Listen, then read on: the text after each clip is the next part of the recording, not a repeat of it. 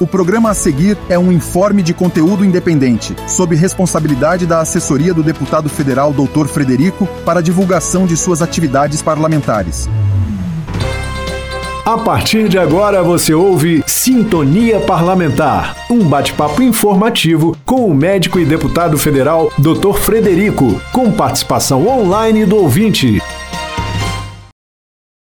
Muito bom dia! Ah, estamos no ar aqui com mais um programa Sintonia Parlamentar neste primeiro sábado do mês de dezembro. Pois é, hoje dia 2, o ano tá indo embora, né? Pois é, 2024 tá chegando, é logo ali. Eu sou Marcelo Alvarenga, falando direto aqui dos estúdios da Rádio Emboabas, mais informação 92,7 é hora da nossa conversa com o médico, nosso deputado federal, doutor Frederico, trazendo para você os temas que movimentaram o cenário político do Brasil durante essa semana. Bom dia, deputado, bem-vindo mais uma vez. Bom dia, Marcelo, bom dia, ouvinte da Rádio Emboabas, programa Sintonia Parlamentar. Parabéns, Marcelo, por ter completado mais um ano de vida nessa semana. Pois é. Deus abençoe muito a você, sua família. E mesmo assim, com aniversário, tá aí firme com a gente, ajudando no programa, nesse sábado de, de, dia, do primeiro sábado de dezembro, né, Marcelo? Valeu, feliz aniversário aí, cara. Foi ontem, muito obrigado. Como diz o outro, cinquentei. Ô, oh, que beleza. Tamo junto nessa aí. A gente quer conversa o nosso quadro direto de Brasília. Direto de Brasília.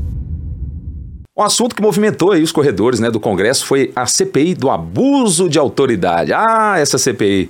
Esse abuso de autoridade por parte do STF e também do TSE. Finalmente, os deputados de oposição conseguiram né, as 171 assinaturas necessárias, então protocolaram o pedido de CPI. Agora, cabe ao presidente da Câmara, né, que é o Arthur Lira, decidir sobre a instalação dessa comissão. O deputado, você assinou esse pedido, qual é a participação desse movimento e qual seria né, a importância dessas investigações? Marcelo, assinamos e o que nos deixa triste eu fui um dos primeiros a assinar, fui o quinto, na verdade. Assinei dia 21 de março, Marcelo. Faz tempo. E a gente está hoje aqui, dia 2 de dezembro, e só nessa semana que conseguiram 171 assinaturas em 513 deputados.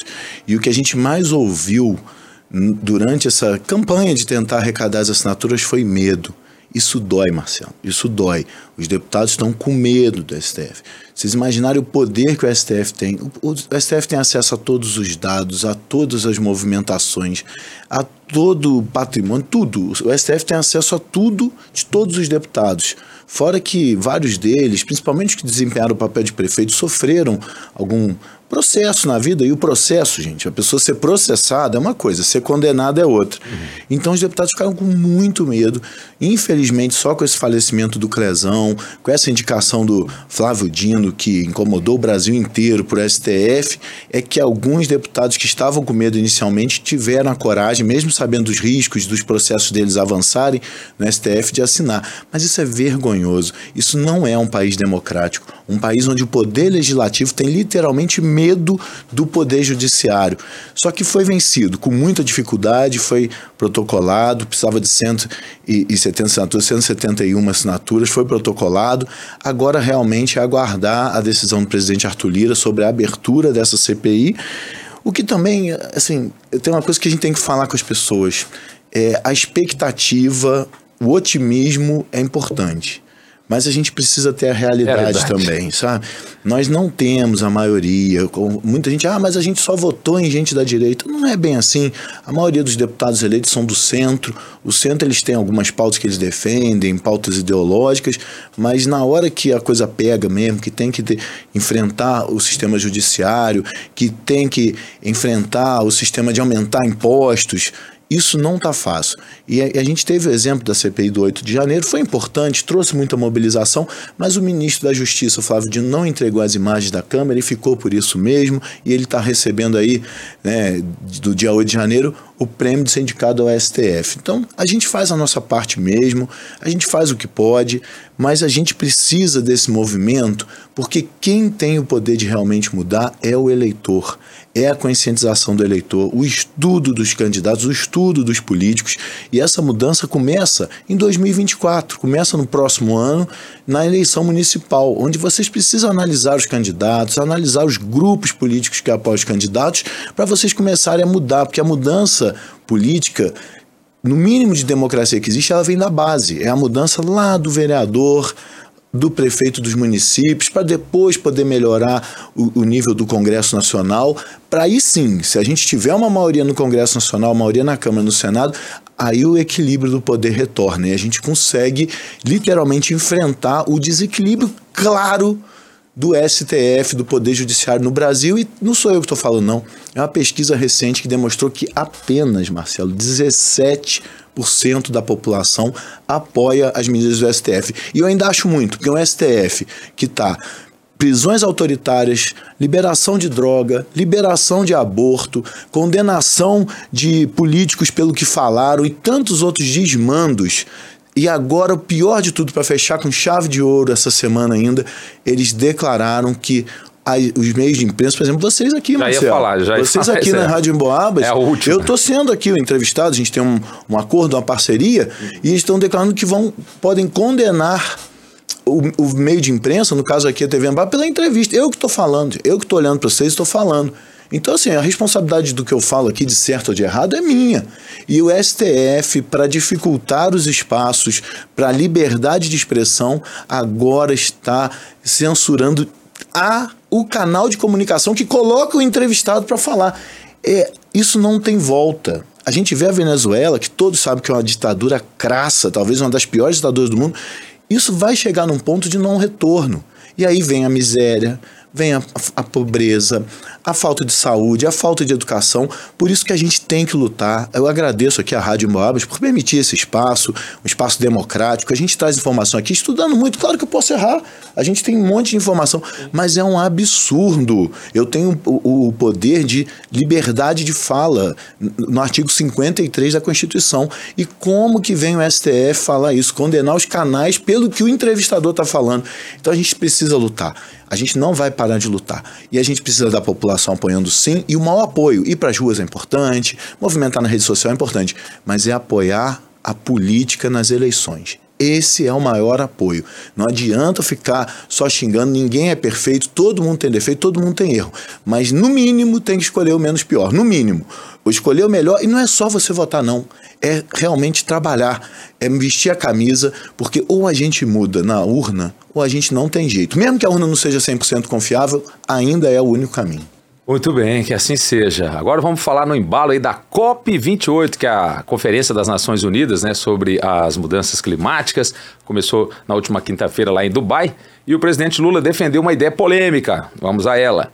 Ele quer uma governança global para o clima, que tenha uma autonomia para tomar decisões, independentemente dos parlamentos locais. Deputado, qual é a sua visão né, sobre esse posicionamento do presidente? Não pode ser arriscado né, para a nossa soberania? Tá difícil, né, Marcelo? Como é que a gente é parlamentar se a gente não pode falar, não pode pensar e não pode nem votar Todo mais? Todo mundo toma decisão daqui. É, é um absurdo, né? Assim, isso aí é uma questão que um dia eu já acreditei que a esquerda, no mínimo, ela era a favor da soberania nacional, ela queria lutar contra o imperialismo americano. Um dia eu já acreditei nessa balela. Hoje é impressionante como o presidente Lula está de joelhos para as grandes economias globais do mundo e não pensa em nada no Brasil. Em relação à COP28, ela já começa um fracasso quando se propõe a lutar contra as mudanças climáticas e lutar pelo meio ambiente. Por quê? Saiu recentemente uma pesquisa sobre as emissões de carbono, que alguns cientistas culpam emissões de carbono pelo aquecimento global, enquanto outros entendem que essa emissão do, dos seres humanos ela é tão pequena em relação ao planeta que isso não faz diferença nenhuma. Mas vamos falar que o cientista que culpa da emissão de carbono tem razão. Vamos colocar essa hipótese. Saiu agora um mapa recente e nesse mapa ele coloca a China como emissora de 30,5% das emissões de carbono sozinho. De cada três moléculas de carbono lançadas na atmosfera, uma é só a China. Em segundo lugar, os Estados Unidos com quase 14%, 13 alguma coisa por cento, e depois a Índia com 7. Então assim, a China e os Estados Unidos, quase metade das emissões são deles. E adivinha, Marcelo, quais os Quem presidentes que não vão na COP, que não vão discutir mudança climática? O presidente da China e o presidente dos Estados Unidos. Então, isso por si só já, já desmerece essa COP. É uma gastação de dinheiro, é uma poluição danada, porque o Brasil vai mandando uma comitiva enorme de jato, que a gente sabe que jato, avião é o que mais polui, vai o Brasil lá poluir mais um pouquinho, soltar mais um pouquinho de carbono para levar a comitiva lá, quando os culpados, os grandes culpados pelas emissões, nem se dão o trabalho de ir, porque não vão ser questionados, eles fazem o que eles quiserem. A China pode ter o que for, mas a China é um exemplo de soberania nacional. Ela defende a China. E os Estados Unidos mais ainda. E o Brasil se ajoelha. Sabe quanto que o Brasil tem de participação na emissão de carbono, gente?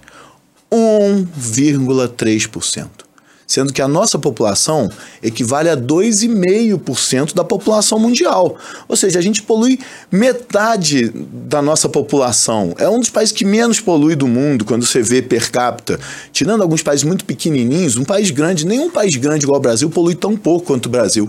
Então, assim, tá quente, tá quente. A gente quer preservar o meio ambiente? Claro que quer, com responsabilidade, com compromisso. Mas, gente, como que o Brasil, que polui 1,3% da emissão de carbono, que possui a maior área de reserva do planeta, são 15% de todas as florestas e matas e zonas verdes do mundo, 15% está no Brasil. O Brasil só tem duas coisas, Marcelo, que é maior que a população dele. Ou seja, o Brasil, vou falar a verdade, na saúde mundial, o Brasil é relevante, na educação é relevante, na segurança pública é relevante, nas Forças Armadas é relevante, tudo o Brasil é relevante. Tudo o Brasil tem menos do que a população. Se ele é 2,5% de população, tudo que eu falei é menos de 2,5%. O Brasil só tem duas relevâncias no mundo.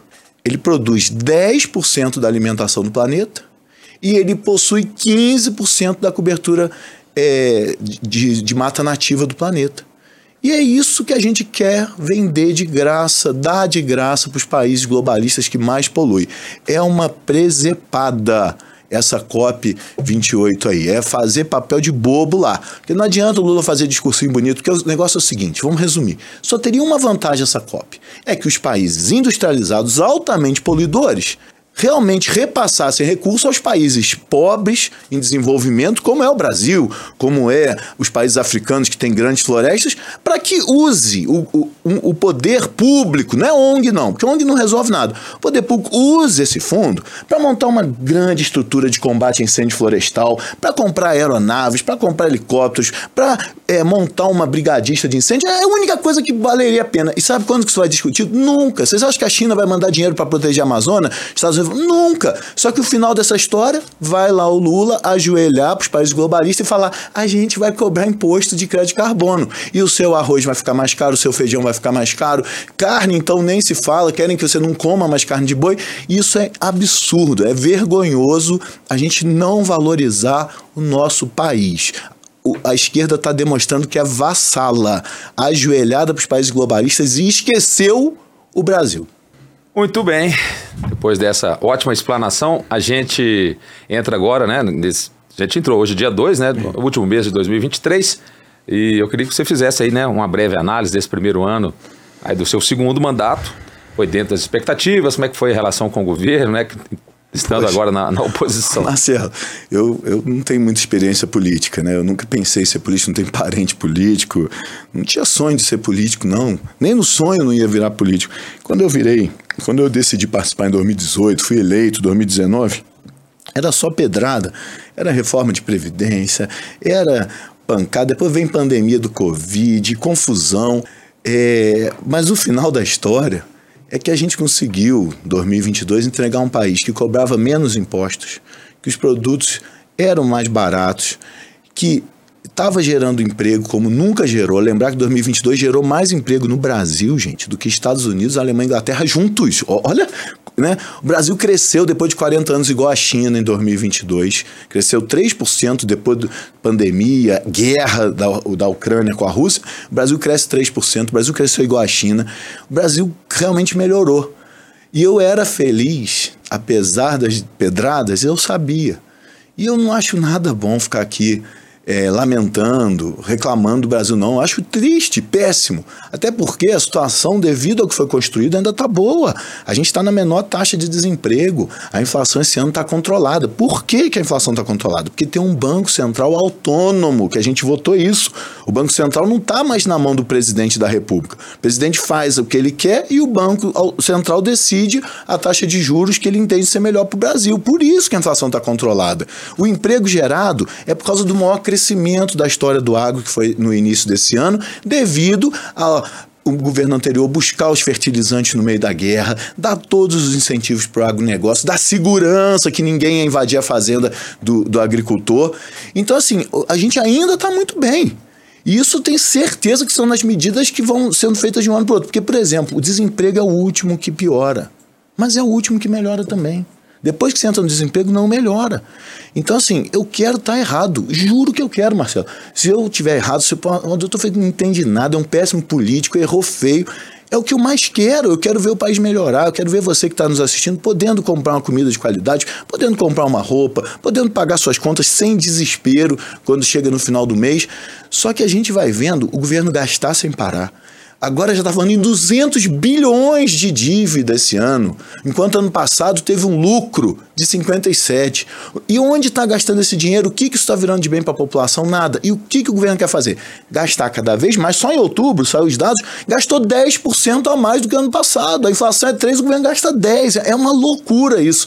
É usar o dinheiro do povo para fazer besteira. E o final da história é o mais triste de todos. O que, que o governo vai fazer? Aumentar imposto cobrar mais dinheiro do seu trabalho suado. E com isso, tentar gastar mais ainda para os amigos dele. Então, assim, se isso der certo, eu agradeço a Deus.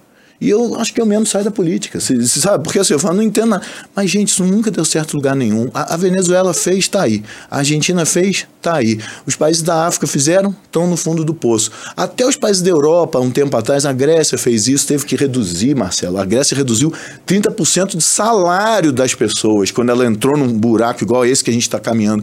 Então, realmente, eu era feliz e sabia, mas eu tenho compromisso, eu tenho gratidão, eu tenho respeito com as 80, quase 85 mil pessoas que foram lá na urna e depositaram um voto no meu trabalho. E eu não tenho rabo preso com ninguém, eu não, nunca fiz nada de corrupção. Se o STF quiser rastrear minha conta, rastreia.